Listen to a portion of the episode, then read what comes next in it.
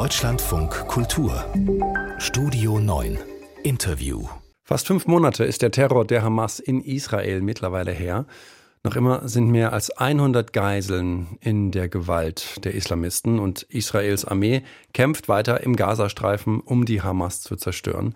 Dabei sind tausende Zivilisten gestorben. Wo ist da der Ausweg? Verhandlungen für eine neue Waffenruhe, die laufen zwar, aber was soll danach kommen? Israels Premierminister, der hat einen vagen Plan für die Zeit nach dem Krieg, aber von einem Frieden, also von einer wirklich dauerhaften Lösung zwischen Israel und Palästina, redet niemand mehr. Der israelische Historiker und Publizist Moshe Zimmermann versucht, einen Weg zu zeichnen. Niemals Frieden, fragt sein neues Buch im Titel Israel am Scheideweg. Guten Abend, Herr Zimmermann. Guten Abend, Herr Ramlow. Herr Zimmermann, Sie stellen Ihrem Buch einen Halbsatz voran. Denk ich an meine Enkel in der Nacht. Was ist dann? Wenn man daran denkt, dass die jüngere Generation auch in einen Krieg hinein erzogen wird, dann kann man also in der Nacht nicht gut schlafen. Was man sich äh, vorstellen sollte, war eben oder ist eben eine, einen, einer friedliche Zustand. Und das ist im Moment nicht auf dem Plan, weder auf der einen noch auf der anderen Seite. Sie fragen, ob Frieden niemals möglich sein wird. Wie groß ist Ihr Fragezeichen, wenn Sie fragen, niemals Frieden? Man könnte sagen, dass die, der Fragezeichen oder das Fragezeichen äh, besonders groß ist, jetzt größer als äh, früher, weil bislang immer wieder die Chancen auf Frieden verpasst wurden. Äh, die erste Chance wurde schon im Jahr 48 äh, verpasst, als äh, der Krieg ausbrach, weil die arabische Seite Israel nicht anerkennen wollte. Es kam immer wieder zum Krieg. Es kam sogar am Ende im Jahr 93, das heißt vor 30 Jahren, zu einem Abkommen zwischen Israel und Palästina. Das war die große Stunde der Hoffnung und daraus ist auch nichts geworden. Und deswegen äh, wird das Fragezeichen immer größer. Also kann man irgendwie zu einer äh, zu einem Punkt kommen, wo beide Seiten verstehen, dass Frieden eigentlich die bessere Lösung ist. Sie schauen als Historiker auf die großen Linien. Also Sie haben ja gerade von 48 gesprochen, die Gründung Israels.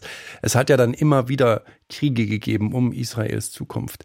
Sie sind nach wie vor Verteidiger der Zwei-Staaten-Lösung. Ist das mittlerweile eine Utopie? Es sieht wie eine Utopie aus, weil eben, wie ich bereits betont habe, beide Seiten äh, ihre Position immer weiter in diese Richtung äh, äh, vertreten, nämlich Krieg gegen die andere Seite. Und äh, deswegen ist die Hoffnung oder scheint die Hoffnung auf Frieden illusorisch zu sein. Aber es gibt keine gescheite Alternative bis auf diese Zwei-Staaten-Lösung. Die Basis ist die Zwei-Staaten-Lösung. Das war die Entscheidung der UNO im Jahr äh, 1947. Äh, das sollte auch weiterhin die Basis sein für Verhandlungen und für die Beziehungen zwischen Israelis und Palästina. Alle anderen Alternativen sind noch, noch mehr illusorisch oder viel grausamer als eben das, was wir noch heute haben. Man muss sich das vorstellen. Also wenn es so weitergeht, haben wir am Ende entweder einen regionalen Krieg mit dem Iran drin es könnte auch dazu kommen, dass Israel äh, sich dafür entscheidet, äh, doch aus äh, Frust die atomare Waffe zu benutzen. Also das müssen nicht nur die Kontrahenten, die Kontrahenten wissen, sondern auch die äh, Politiker in der Region und auch außerhalb der Region, wie groß die Gefahr ist, wenn der Konflikt sich noch ausbreitet und intensiviert. Da gibt es nur eine gescheite Alternative und das ist die Zwei-Staaten-Lösung, die man sich überlegen muss. Äh, das ist nicht so einfach, wie es im Jahr 47 noch war, komplizierter auch aus dem Jahr, als im Jahr 93, aber im Prinzip und als Ausgangsposition ist das eben die Lösung.